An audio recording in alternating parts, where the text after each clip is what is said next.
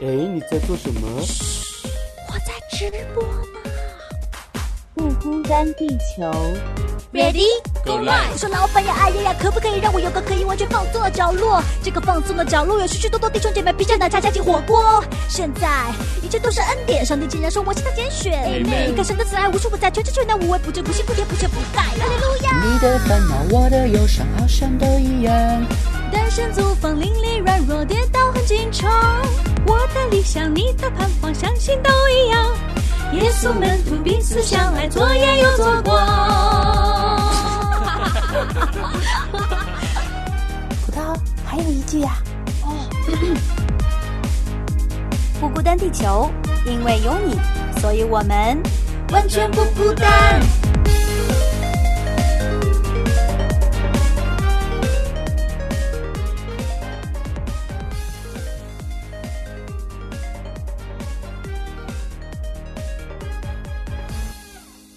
大家好，欢迎回到不孤单地球，我是葡萄。大家好，我是小白。嗯，很 Hello，小白。又来了。对啊，我们嗯哎，真的是有说不完的话在不孤单地球。但是我们今天要聊的这个话题呢，是叫无话可聊。对 其实说的是这个，对，说相爱的是亲密关系当中两个人对对的无话可聊。对对啊，我我其实现在还有一个新的名词叫做交流昏迷症。啊，交流就是在交流的过程中突然思维昏昏迷了吗？那怎么抢救呢？我其实我们今天就是要来看一看，就是交流昏迷是个啥，然后要怎么抢救。哦因为其实你看昏迷嘛，就是处于一种完全无意识的状态，然后而且是沉默的状态，然后它就是是形容就是两个人完全没有了交流的欲望。也、嗯也就是每天家里可能就是非常的安静啊，就嗯然后我其实现在我不知道小白有没有观察到生活当中，不管是就是呃已经恋爱长跑很久的情侣，还是说夫妻之间，其实呃真的都有非常大的这样子的一个一个现象啊。我还看到过一个呃这个调查英国的。呃，有一个调查报告，他说，呃，虽然很多夫妻每天都见面，但是交流变得越来越少。现在是除去一起入睡的时间，四分之一的夫妻每天交谈的时间都不到十分钟。然后百分之四的调查对象因为工作太忙，完全忽视伴侣。百分之二十五的人已经记不起上一次与爱人温馨的共进晚餐是什么时候。然后最可怕的一个数据是，我觉得就是挺让我震惊的吧。他说有三分之二的调查对象表示，相比与呃，相比于与伴侣在家共同做饭、吃饭、聊天，他们更享受用这些时间独自上社交网站。哇，三分之二的比例高达。看来啊网络网络的世界还是精彩的，外面的世界还是精彩。你得出了这个结论是吗？就对网络的世界比这个夫妻生活更精彩。对对对。对啊，我们是应该哎感谢网络呢，还是应该就是 思考科技呢？啊、但是其实这个呃交流昏迷症跟网络是有一点关系啦，就是大家频繁的使用社交媒体，已经可以嗯。及时的满足自自己一些情感的需求。需求。因为你你可以在网上找到非常非常多的，我们之前讨论过很多这种话题啊，就是你你嗯。可以找到你的兴趣爱好也好啊，你跟你有共同话题的人也好啊，甚至你就嗯。刷这个图片，你就可以刷一天，然后点赞啊，然后就是其实有很多事可以做，这个当然对是呃变把我们夫妻之间变得无话可聊的一个嗯杀手之一吧。但是我觉得这个问题真的不只是这么的单纯。我觉得心理嗯层面的还有很多，就是呃，包括我还看到一个呃网上的有人发的他自己亲身的例子，他说他跟他呃呃这是一个呃女生啊，她说她跟她老公结婚快八年了，然后在别人眼中呢就是非常幸福的一家人，因为他们还有一个儿子嘛，一家三口特别幸福。但是他说自自从自从儿子上学校住校，然后就他们夫妻两个人在家以后，他就越来越想离婚，因为他说我太孤独了。她说每天老公一回到家里就往卧室里一钻，躺着也不玩手机，偶尔看看书，叫他吃饭他才出来。吃饭的时候一句话也不说。我问他好吃吗，他就说还行。然后就晚上睡觉的时候，基本就是背对着我。有时候我从后面抱他一下，他就把我甩开，说干嘛呀？好容易熬到周末，孩子回家来了，他基本上就和孩子说话，也愿意主动陪孩子、辅导孩子功课什么的，但是就不和我交流。这些事情我都没法跟别人说，因为别人都觉得他可好了，又干家务，每天还按时上下班，不抽烟不喝酒。然后，但是他说我真的太压抑了，也不知道自己做错了什么。哇，这个好戳心啊！这个案例，天呐，这个 就特别憋到那个内伤的那种。对对，特特别是听到就是在在床上，然后就抱着他，然后把他推开，你干嘛？我就觉得对我，我觉得可怕的是他描述的这种现象，就是在外人都看不到这个问题，这个问嗯婚姻出问题了。但是这个实际的感受是非常真实的，就是呃，因为人都是有情感需求的嘛，而且本来嗯。说夫妻之间应该是感情最深厚，然后可以呃最亲密交流的人，但是你每天回家，每天日复一日面临一个面对一个这样子呃对你冷冰冰的一个人，我觉得真的是受不了。我自己真的很难想象这种日子要怎么过下去。对对对，我觉得你说的就是一种情感沟通的一种需求啊，就是我觉得嗯不管是男女还是夫妻还是情侣之间，呃，都需要一个良好的一个沟通循环啊。但是嗯如何长常年做到这种良好的循环，确实是一个非常难的一个议题，就是需要大家。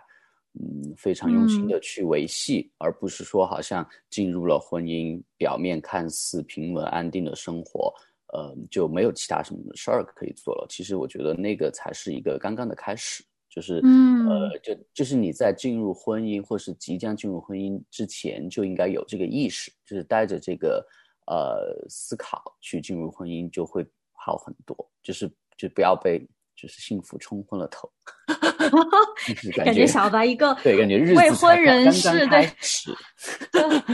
对啊，对啊，对啊。哎，我觉得嗯。你就是已经想好了，就是婚姻里面就应该以什么样子的心态去踏踏进去，就是会让你以后，虽然你现在还是单身，但是我觉得真的这个心态是要，呃，永远都保持住的，就嗯是在我嗯。们结婚之前就要想好。啊。其实我觉得还有一个，就是还有很多的原因导致了现在的这种交流昏迷啊，就是其实我们还说到，呃，因为现在的这个社会工作压力吧，就是很多嗯。都是这个双职工家庭，两个人都在外面上班，然后工作上非常的累，然后累嗯。到真的是晚上回家就不想再说话，因为在工作当中要去忙着去应付很多的交际，很多的人际关系，那个时候是被动的，你要去呃交流，要去说嗯话。这个时候嗯回到家里，你可以主动的，因为这个人呃，就是你对方对你来说是很熟悉的家人，你可以不用那么用力的去，好像要维持什么关系。对所以说就会主动的选择不交流。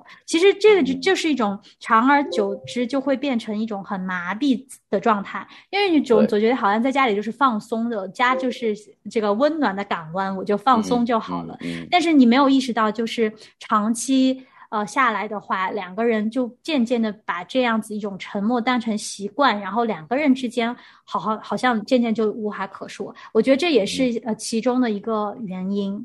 对对对，就是嗯千万不要把沉默当当做是一种常态啊，就是我觉得要找到彼此之间呃沟通的一个呃平衡点吧啊，也不是说让大家好像每天都要一定要有很多的话题聊，要很多的事情去沟通，但至少呃，我觉得大家应该避免住就是呃二人世界往那个方向发展啊，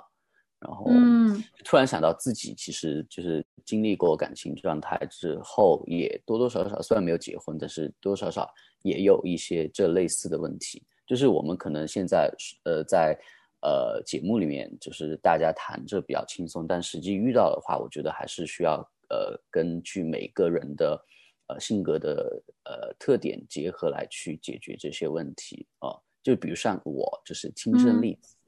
就是我嗯。就是嗯，其实有些时候想沟通，但是真的是找不到那个呃入口点，就是不知道从哪儿开始，因为因为你你呃沟通之前，你也会也会去思考说对方能否接受，就是或者说对方想愿不愿意和你沟通，就经常我就是感觉被呃抛出了一个东西，然后就被被。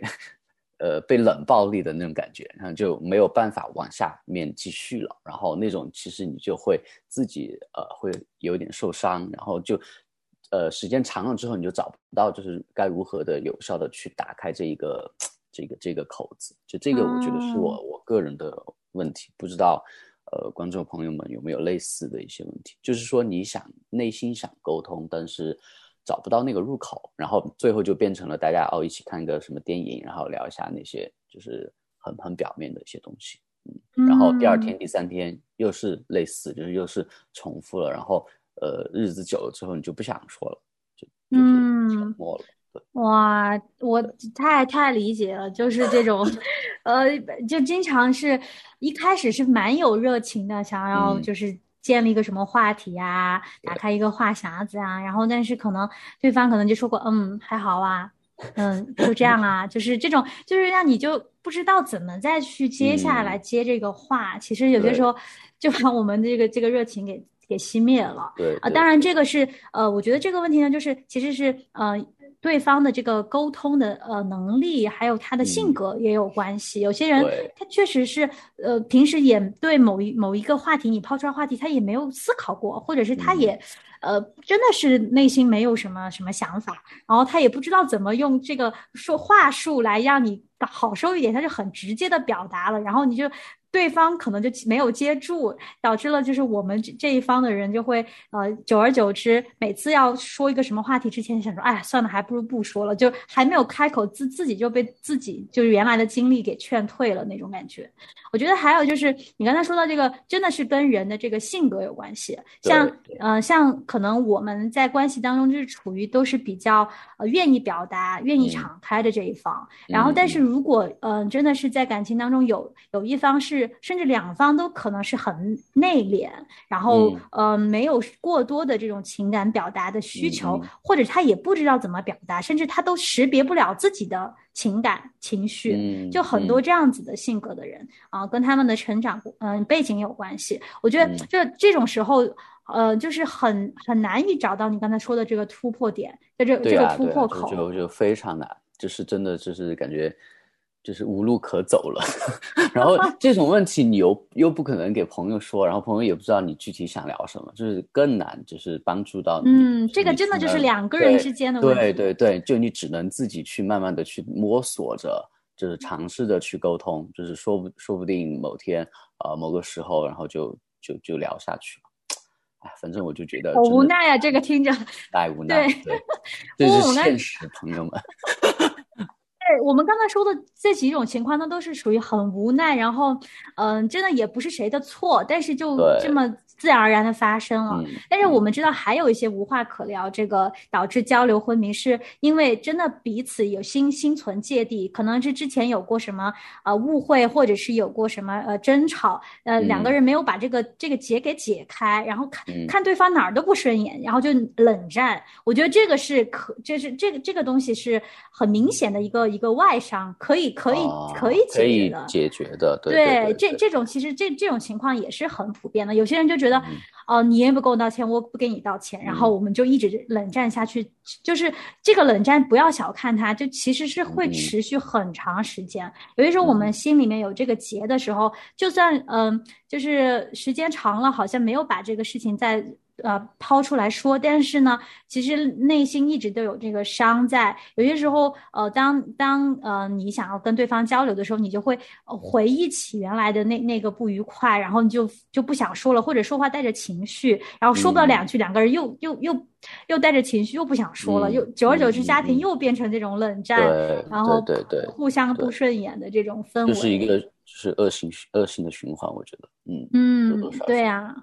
对啊，啊，我觉得我们刚才说了这么多，就是有一些是呃外外伤，有一些是很内伤的，就说不出口的，憋到内伤的那种啊，都是，呃我们想到的，可能导致我们呃这个相爱的人渐渐无话可聊，嗯然后嗯导致这个交流昏迷症的一些原因。也不知道大家在听节目的你呃你们有没有什么样子要呃的一些经历，或者你们看观察到的，也可以给我们留言。啊、对我们现在呢就先来休息一下，我们嗯回来再继续聊这个话题。好，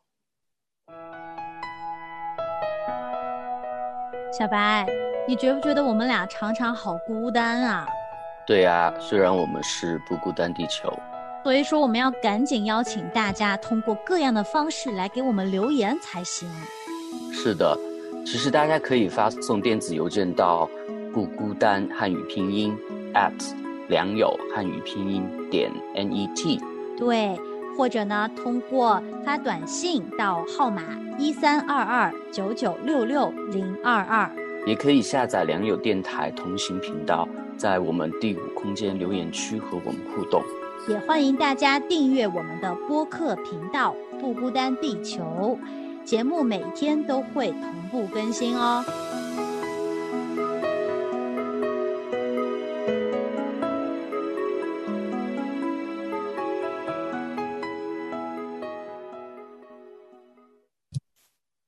欢迎回来，欢迎回。来。嗯对，啊，大家听到了我们不孤单的联系方式啊，其实最近很少说，但是真的是希望大家可以积极的与我们互动啊，包括今天这个话题，其实我相信很多情侣吧，或者是夫妻小夫妻都是有一些感慨的吧，多多少少吧。嗯我我自己虽然结婚没有多少年，但是真的是有一段时间就是遇到了这个瓶颈。我觉得哦那段时间就是很让我觉得处于一种很低迷的状态，也不知道怎么去跟别人说。就像你刚才小白说的，就是对两好像 找找不到，也不好不好说什么，好像也没有实质上的什么问题啊，但是心里就特别憋得慌，然后别难受的那种感觉。对的，然后其实我们刚才都是说了一些呃，这个产生无话可聊的一些可能的原因。原因那我们觉得，我觉得重点还是要要一起来探索一下，到底要怎么打破这个僵局啊？对，就是有没有一些呃，就是 general 的一些建议，就是可以嗯分享给大家，让大家有一个新的思考，也许呃可以尝试一下去突破。嗯，嗯，感觉是的，是的感觉，我们在寓意每个 每位每一位听众都会遇到这种事情的感觉。哎，还真的有不会遇到的，我觉得嗯就是就我哎哎，我们节目的余香哥幕后余香哥可以这样子 点名吗？就我我之前做了这个调查，他就说他跟他跟他现在太太虽然结婚这么多年，就还是真的是随时都都可以聊得起来的那种，哇，就觉得很羡慕。但是我我相信。对但是我相信他们一定就是因为掌握了相处和沟通的这些门道吧，还有可能也是两个人性格的原因。嗯啊，我嗯我就我就觉得他们肯定是有一些呃经验是值得我们去学习的。其实我在网上找资料的时候呢，我就看到说，呃，很就是有有一点就是大家不管心理学家什么哲学家，他们都共同提到一个，就是呃，我们不仅要要会聊，要还要会嗯听。其实有些时候我们总觉得好像两个人就沉默了，但是其实这个听不只是听对方的语言，其实是要去去观察、去聆听他的这个情绪，他他最近生活当中是不是发生了什么事情，或者是嗯嗯、要去听听他的内心是为什么不想交流。其实这个呃，我觉得是也是很重要的，在我们要跨出第一步要去要去说话之前，要去聊之前，要嗯先去听，说整相当于是把脉吧，就是知道哦为什么我们不想说话了。然后就像我们刚嗯才说的，可能要对症下药，不是每一个人都是一样的原因。就像刚才说到的一些，可能是因为争吵过后，然后双方有心有心存芥蒂，不想说，然后这种呢就可以你们就是呃是针对事情，然后来来说，然后但是有些有些情况呢，就可能是我刚才说的工作压力大，然后对方回来就很累，躺在沙发上不想说话的时候，你是不是可以用你的就是行动啊去打开这个，我先先温暖他的心，先嗯。呃，先去呃说，呃我有没有可以帮你的呀？你有没有什么愿意呃跟我说的呀？其但是嗯其实我也看到，就是有一个提醒，有一个心理学家，他就说这种情况你也不要刻意要想要去打破这个沉默，因为有些时候，呃，人在遇到自己人生的瓶颈的时候，他是沉浸在自己的那个小小的世界，那那个那个世界里面，他在想啊，我明天怎么样去跟上司交这个差，然后明天这个同事要又来找我拿这个报告，我要怎么办？就他真的是需要自己的空间的时候，你你看到他情绪不对，你还要非要过去跟问他，就是说，哎，你怎么不跟我说话呀？哎，你今天怎么怎么，就是让对方会更有压压迫把握住那个沟通的技巧与时机，就是。对，其实这个都是属于要会。听要会看对方的这个呃当天的这个情绪是怎么样子，因为其实要求挺高。对，其实我们如果是为聊而聊的话，这个效果不会好的。就是一开始先要知道什么时候该聊，该聊什么，就是也是很重要的。对，所以说就是回到刚才我自己的案例嘛，就是真的很难去找到这个合适的点，就经常 嗯。不好，不好弄啊。对。然后我觉得还有一点是，呃，就是保持好奇心，这个也比较重要，就是会避免你们进入这个交流昏迷症。就是呃，这种好奇心，我觉得并不是说你呃要去呃了解什么，因为我我我想，比如说呃十几年的夫妻啊，进入婚姻很多年之后，大家对彼此的生活习惯、爱好，基本会有一个了解了。但是这这呃这一份的好奇心是指，嗯，他呃人每天比如说工作回来之后的变化呀，或者说是周边呃有什么新鲜的事物的分享，就是这这一类类型的好奇心，我觉得大家要一定要保持住，就是对世界充满好奇心，这样子大家会有，就是才会有更多的话题，或者说也许你们有潜在的兴趣可以去挖掘。可以去发展，然后就就一定要找到两个人都喜欢，就是真正喜欢、享受的事情，或者是呃兴趣去做吧，然后这样子才会呃建立建立起就是更多呃爱的桥梁。哦，你刚才说了两个方面，一个就是好奇心，一个是要有共同的。爱好就是呃，关于好奇心这个，哎，其实我觉得你说的对，就两个人这么熟悉了，就是我都知道你肚子里的各种小九九了，我我我真的就就怎么建立这个好奇？其实我就想到说，其实我们是。就把人看成静态的了，其实人是动态的，包括每我们两呃两个人每天分别出门上班，然后发生肯定是发生不同的事情，这个事情肯定是对你的，你人是动态的，这些事情都会你对你造成一些影响，然后一些什么，其实你的好奇心，呃，为什么会被被抹杀掉？其实就是你你把这个人当成一成不变的了，他其实是在不断的变化，每一个小时，每一天，每一周。我觉得就是有很多值得我们去呃去挖掘的东西。你说的这个好奇心真的是很很重要啊。对，有些时候，特别是特别是两夫妻当可能工作的领域也不太一样，然后爱好也不太一样的时候，我们就觉得好像你跟聊也聊聊不懂，你也不懂，然后我也不想知道，因为我不感兴趣。那那久而久之，这个好奇心就真的就完全丧失掉了。然后，但是就是其实。呃，就算你不懂，你没有爱好，你可以就像小白说的，对这个世界的好奇，可以让你 对对他所所所爱的事情，对他工作的事情产生一些呃这个兴趣吧。你可以至少去尝试着去沟通一下。对对对，嗯，很重要很重要，不然就觉得生活也无聊，然后每天看到彼此也是一成不变的那个那个他，然后就更觉得生活无聊了，然后就很容易进入昏迷。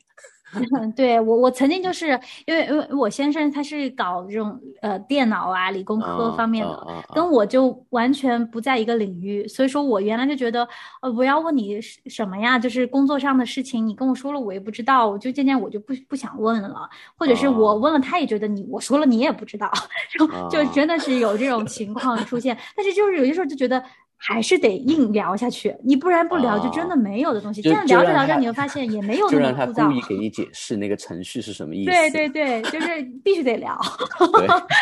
硬聊